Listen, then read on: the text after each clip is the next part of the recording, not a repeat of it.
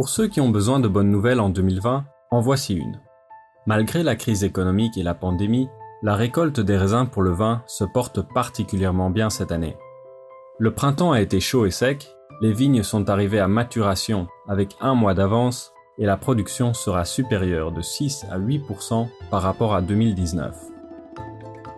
Dans certaines régions de France, les vendanges ont déjà commencé dès le mois d'août. C'est l'occasion pour beaucoup de jeunes de trouver un petit boulot d'été en pleine nature. Mais même si c'est un travail noble et amusant, c'est aussi très long et très physique.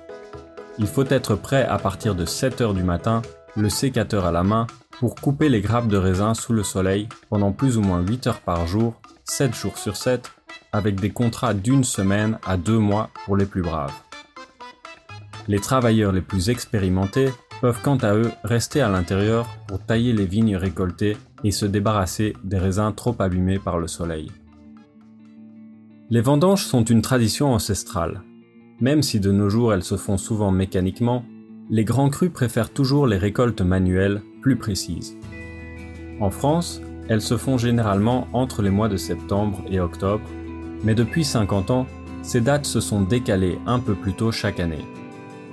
Ce décalage de date serait dû au réchauffement climatique. Il suffit d'un degré supplémentaire pour que les vignes produisent plus de raisins. Les vins sont plus alcoolisés et de ce fait, la qualité des millésimes s'améliore chaque année. Mais bien sûr, ce n'est pas sans conséquences négatives. Les domaines viticoles s'inquiètent de voir vieillir leurs vins trop vite et de ne pas être capables de prévoir leurs évolutions.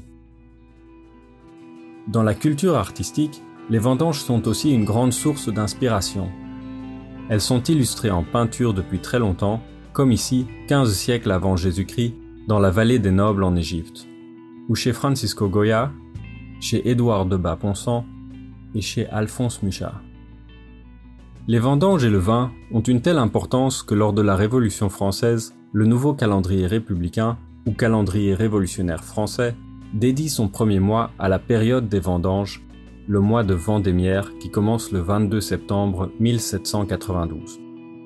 Le calendrier républicain n'aura pas tenu très longtemps par contre. Il ne sera utilisé que jusqu'au 1er janvier 1806 où la France retournera au bon vieux calendrier grégorien sous l'empereur Napoléon Ier. Question. Quelles autres peintures connues illustrent les vendanges? Ont-elles été représentées sous d'autres formes artistiques? Avez-vous déjà participé à la récolte des raisins pour le vin Ou simplement à la noble récolte du vin en terrasse? Racontez votre expérience.